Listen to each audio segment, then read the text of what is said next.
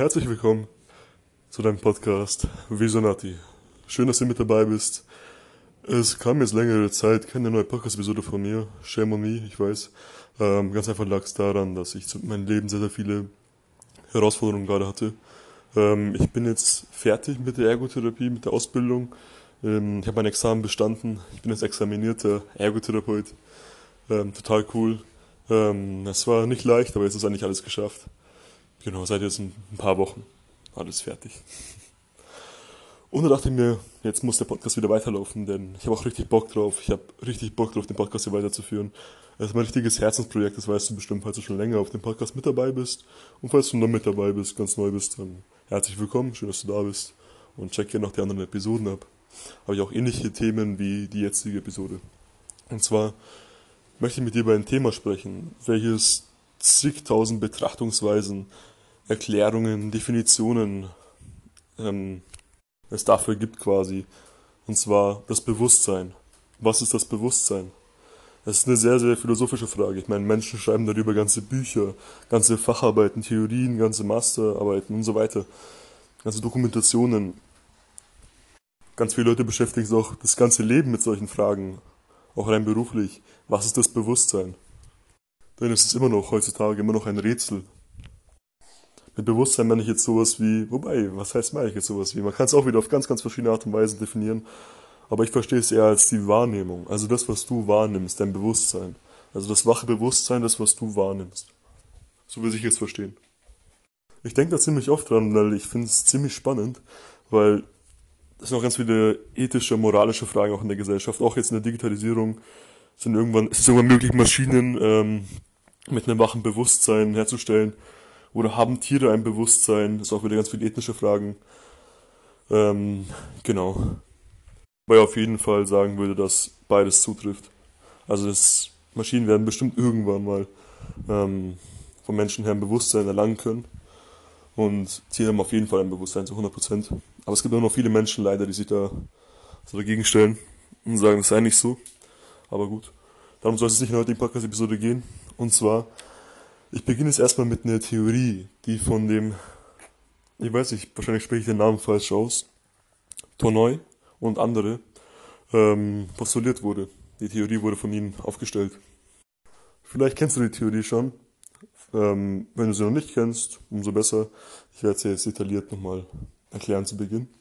Ähm, also das sind nicht meine Gedanken. Was, hier, was jetzt ab jetzt kommt, ist nicht meine Gedanken.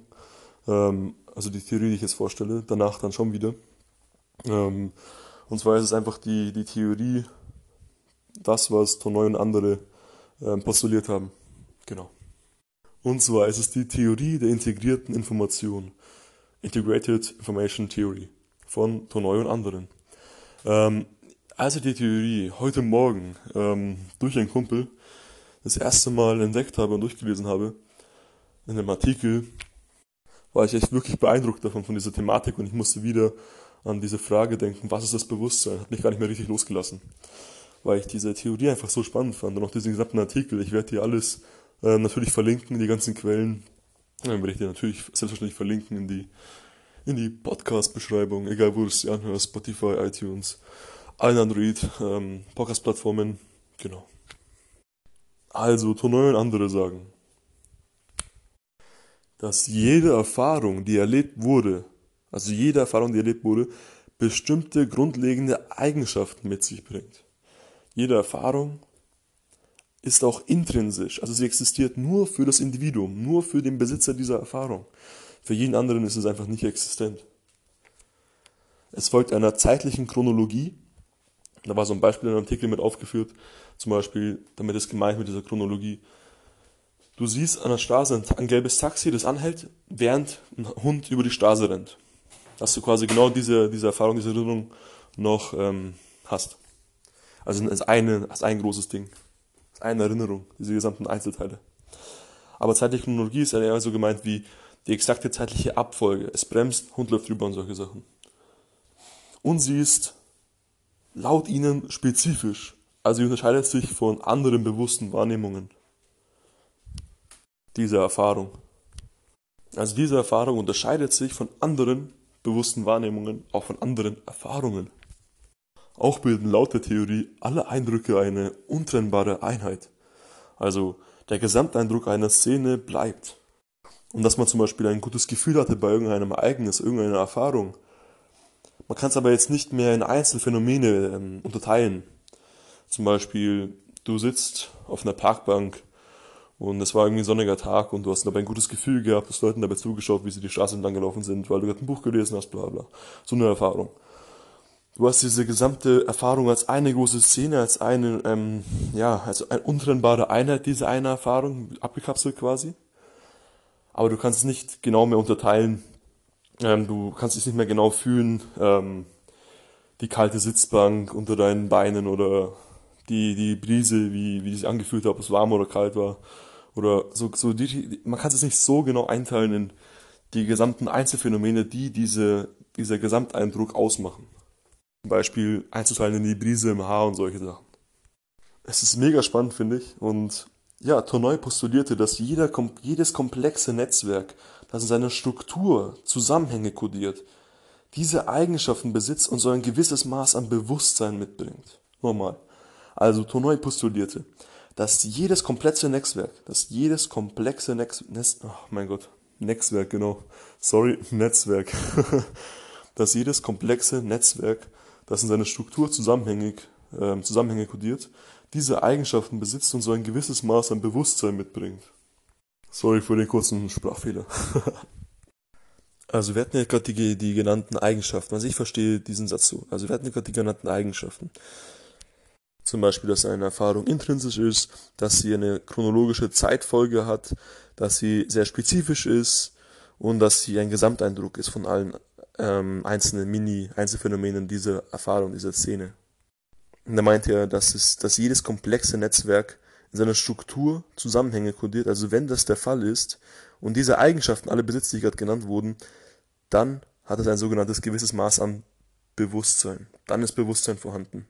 Das heißt, die Rahmenparameter, die Parameter, die Rahmenbedingungen für ein Bewusstsein, das Tournoi und anderen es muss spezifisch sein, also abtrennbar, abkapselbar von anderen Erfahrungen, so verstehe ich es jetzt. In der zeitlichen Chronologie, zum Beispiel Taxi Brems runter drüber, also eine zeitliche Abfolge und ähm, es sollte ein Gesamteindruck sein einer Szene, nicht nur ein einziges Einzelfänomen. So verstehe ich Ich will jetzt diese Theorie nicht falsch deuten. Ähm, ist einfach so, wie ich es jetzt verstanden habe. Ich finde es extrem spannend. Ähm, und es ist intrinsisch natürlich, darf ich jetzt auch nicht vergessen zu sagen. Also nur der Mensch nur der Besitzer, dieses, nur das Individuum, nur für diesen Menschen existiert es, also es ist intrinsisch, von innen heraus. Du kannst natürlich keine schreiben, wenn du sagst, hey, ich würde das ganz anders ähm, verstehen ähm, und auch ganz andere Zusammenhänge daraus erkennen, dann schreib mir total gerne 1996 Attila. Ich wollte einfach jetzt nur diese Theorie kurz vorstellen, um dann weit, weiter über das Thema zu reden und sich so ein bisschen daran auch zu orientieren an diese Theorie. Wie gesagt, das ist nicht meine Theorie, es ist die Theorie von Tone und anderen. Ich will mich da jetzt nicht damit loben oder sowas. Ähm, ich will einfach nur meine Gedanken dazu jetzt noch mit euch mitteilen. Aber die Theorie, wie gesagt, verlinke ich euch und das ist nicht meine. Ich glaube auch, dass es in den nächsten Jahren, in den nächsten Jahrzehnten auf jeden Fall eine große philosophische, ethnische, moralische Frage werden wird, vor allem jetzt in der voranschreitenden Digitalisierung. Die gesamte Gesellschaft wird immer digitaler. Natürlich werden, es hat viele, viele Vorteile, Digitalisierung, wie auch die gesamten anderen Revolutionen in der Menschheit Vorteile hatten. Die landwirtschaftliche Revolution damals, die Industrialisierung und solche Sachen. Genau diesen Fortschritt, diesen menschlichen Fortschritt und diese Nach- und Vorteile bringt auch die Digitalisierung mit sich. Gar keine Frage. Und sollten dann wirklich irgendwann Maschinen mit einem wachen Bewusstsein ausgestattet werden, und wenn das wirklich geschafft ist, dass, dass Maschinen wirklich wahrnehmen, fühlen und sich erinnern können. Also wirklich ein Gedächtnis und eine Wahrnehmung haben. Eine subjektive Wahrnehmung und sich selbst von anderen abgrenzen können. Und sich als selbst erleben. Dann stellt es sich echt als eine riesige moralische, ethnische Frage, überhaupt Maschinen zu zerstören oder sowas, weil ich bin mir ziemlich sicher, dass dann genau solche Fragen, solche philosophischen Fragen, solche ähm, Gedanken dann wirklich sehr, sehr präsent sein werden und sein müssen. Also wir müssen uns dann wirklich dann auch damit befassen. Wobei das heutzutage auch ganz, ganz viele Philosophen ähm, jetzt schon tun, weil Philosophen beschäftigen sich, also beobachten ja quasi die gesamte Gesellschaft, beobachten den Menschen, beobachten alles und hinterfragen alles, befragen alles und ja, denken über sehr, sehr viel äh, Sachen nach. Sie sind quasi so der eigene Beobachter der Gesellschaft. Und ganz, ganz viele stellen sich jetzt schon genau diese Fragen, ähm, was auch enorm wertvoll ist, denn nicht mehr lange und es, es wird Realität werden, dass auch Maschinen Bewusstsein haben werden. Genauso wie Menschen und Tiere, wobei Menschen ja auch eine Art der Tiere sind, na klar. Also generell Lebewesen. Sehr spannendes Thema, was ich noch nachgedacht hatte. Ähm, wobei das ist schon ein paar Monate her, aber da habe ich öfters mal drüber nachgedacht. Die, also Bewusstsein würde ich sagen, ist auch gleichbedeutend mit der Wahrnehmung, der subjektiven Wahrnehmung. Ich habe da mal eine Episode, ähm, eine Podcast-Episode drüber gehalten mit dem Thema, was ist die subjektive Realität? Einfach meine persönlichen Ansichten dazu größtenteils. Ähm, genau. Also Wahrnehmung. Ich würde sagen, Wahrnehmung, Bewusstsein. Bewusstsein ist generell das, was du jetzt in diesem Augenblick denkst. Also die Kombination. Die Kombination aus allem. Von dem, was du denkst, was du fühlst und was du wahrnimmst. Das heißt, mit Fühlen meine ich wirklich die Gefühle. Was, welches Gefühl hast du gerade? Welchen Gedanken denkst du gerade? In, diesen, in dieser Sekunde, in diesem Augenblick. Und ähm, was nimmst du wahr über deine Sinneskanäle, sei es ähm, olfaktorisch, gustatorisch, visuell, taktil und so weiter, auditiv, was du hörst, siehst, schmeckst und ähm, erfühlst, tastest. Ich habe bestimmt eins vergessen. ähm, genau. Diese Kombination aus allem kann man auch wieder schlecht in Einzelfänomene unterteilen, würde ich jetzt auch sagen. Ähm, wobei in dem Augenblick, in dem man es fühlt, schon eher, man kann den Fokus auf eine Wahrnehmung lenken. Das machen ja auch viele Menschen bei der Meditation zum Beispiel aber im Nachhinein ist es dann schon schwieriger, das alles zu unterteilen in Einzelfänomene, würde ich die Theorie total ähm, unterstützen. Jetzt aber noch die Frage, die ich mir stelle, was hat das Bewusstsein, die Wahrnehmung mit Erinnerung zu tun und Gedächtnis? Kann man sagen, Erinnerungen sind Teil des Gedächtnisses, klar. Und eine Erinnerung ist nur das innere Gebilde einer Szenerie, welches ein Mensch erlebt hat? Oder die oder die Kombination aus allen Wahrnehmungen, die der Mensch jemals hatte und die er nicht verdrängt hat. Sehr, sehr spannend. Ähm, es gibt so einen Abschnitt im Gehirn, hatten wir in der Ergotherapie, das ist der Thalamus. Der Thalamus ist sozusagen das Tor zum Bewusstsein. Hat auch wieder viel damit zu tun. Ich erkläre es mal so, der Thalamus, durch diesen laufen alle Eindrücke, die du eben aufnimmst, sei es wie, wie deine Gelenke stehen, sei es was du fühlst, sei es äh, was du wahrnimmst, was du riechst, schmeckst. Wobei, das darf ich jetzt nicht sagen, ähm, riechen geht ungefiltert rein. Der, der Gehirnnerv, der Nervus olfactorius, der geht ohne Filter direkt ins Gehirn, was du riechst. Ähm, auch, ich denke auch zum Selbstschutz, falls früher in der Evolution irgendwie Brand entstanden wäre, dass man da sofort auch im Schlaf das dann sofort riecht. Ähm, ja, wo war ich?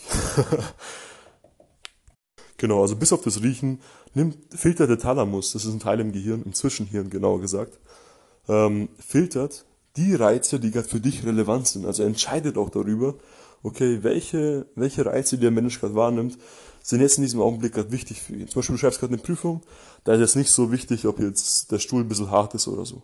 Da filtert dein Gehirn das sofort aus und wenn du vielleicht Prüfung abgegeben hast, dann merkst du es vielleicht erst und solche Sachen. Also ganz kurz ein Aufbau des Gehirns. Du hast einmal dein, dein Rückenmark, das ist so die Medulla spinalis, dein Rückenmark.